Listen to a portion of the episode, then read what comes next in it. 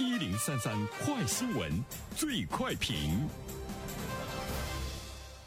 焦点事件快速点评：近日，武汉一个菜市场发布入驻须知，成为舆论场的关注焦点。这份通知要求，菜市场内的女摊贩不能超过四十五岁，男摊贩不能超过五十岁。附近的一名商贩表示：“那我们都不能卖菜了。”有请本台评论员袁生。你好，单平。这样的一个规定呢，直接告诉我们，四十五岁、五十岁，你就不能够呢从事像卖菜这样的。不用呢耗费太多体力劳动的这个职业哈，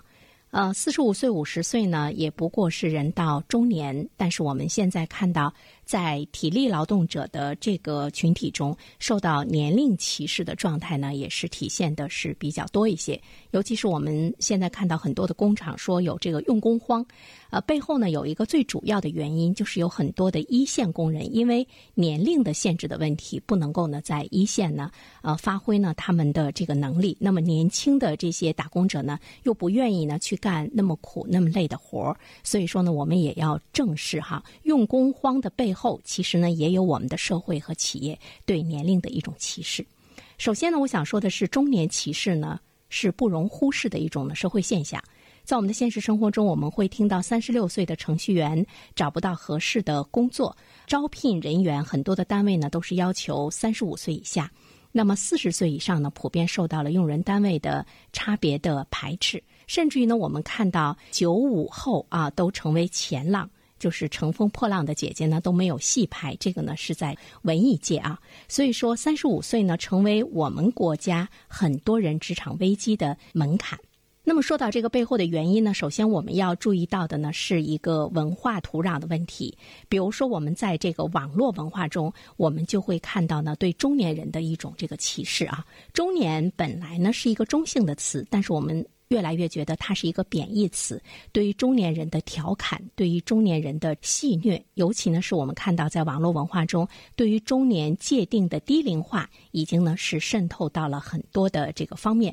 呃，还有一个原因不容忽视的是呢，我们的这个社会其实呢非常的这个功利化哈，大家呢太去尊重和强调呢一种这个成功论，而且更多的呢我们在消费普通人的中年。比如说，在现实生活中，我们会看到有很多单位的这个领导啊，比如说总经理啊、董事长啊，还有呢，我们这个地方政府部门的这些父母官们，其实他们的年龄呢也不小。但是呢，我们却会看到，对于他们来讲，大家没有年龄的歧视；但是对于一个普通的工作人员，无论你是白领还是蓝领，一个普通的这个打工者，那么对于他的这个年龄歧视呢，在社会上呢，却是这样的严重。这里面我们会看到，我们功利的社会呢，更多的呢会忽视普通人存在的那心理状态。第二方面呢，我想说的是，老龄化社会的趋势，使得我们应该日益要重视呢中年人。中国发展报告二零二零中国人口老龄化的发展趋势和政策预测，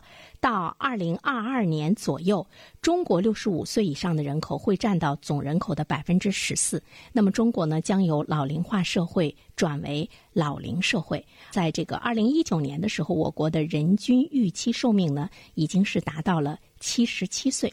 这就是说，大家的寿命呢是在这个延长，老龄化的现象呢是在不断的加剧。那么，随着我们的国民受教育程度也是在不断的提高等等这些。因素的综合影响之下，其实我国劳动力人口的平均年龄也呢是在不断的提升。那么这样的一种大的趋势之下，我们真的要重视到很多的中年人，他呢是社会的中流砥柱，而且呢发挥着呢不可缺失的作用哈。第三方面呢，其实我们要来探讨一下怎么样应对呢这样的一个问题。呃，我们要看一下政府的作为。首先呢，我们是期待着。反歧视法律这方面的出台，尤其是呢年龄的歧视，在全球呢已经有很多的国家出台了这个反歧视法律。打击呢工作场所的年龄歧视，但是我们注意到呢，我们国家在这些方面呢是缺失的啊。比如说，我国就业促进法草案最初呢在列举歧视类型中，曾经对年龄歧视进行了规定，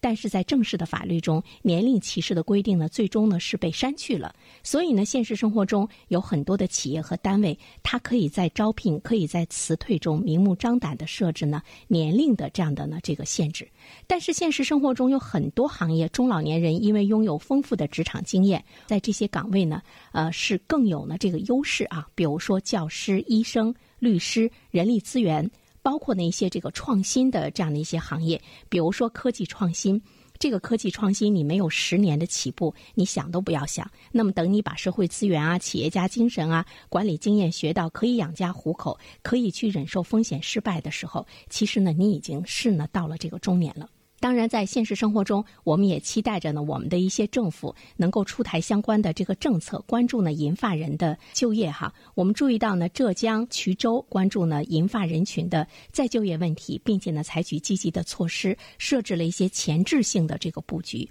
所谓的前置性的布局呢，他就把这个男性六十五周岁以下、女性六十周岁以下的退休返聘人员纳入到了工伤保险的范畴。这样的话呢，用人单位他就可以大胆的来为符合条件的超龄就业人员来缴纳呢工伤保险，呃，也呢鼓励呢他们雇佣呢这些人，所以说呢，它使得中老年人的就业情况呢得到了非常好的改善。其实这里面呢，我们的政府、我们的社会要体现那种老吾老以及人之老啊这样的呢一种这个精神。最后我们想说，其实市场的调节也会很快的显现，老年人的就业市场呢已经是不可忽视啊。比如说在现实生活中，你到餐馆看到有很多的。这个保洁，比如说很多的保安，他们已经呢是老大妈，已经是老大爷了。当市场的调节，老龄化社会，年轻人少了，要求的这个薪水高了，自然呢，我们也会看到很多的企业会对年龄大的劳动力的一个需求。那么在这方面呢，我们也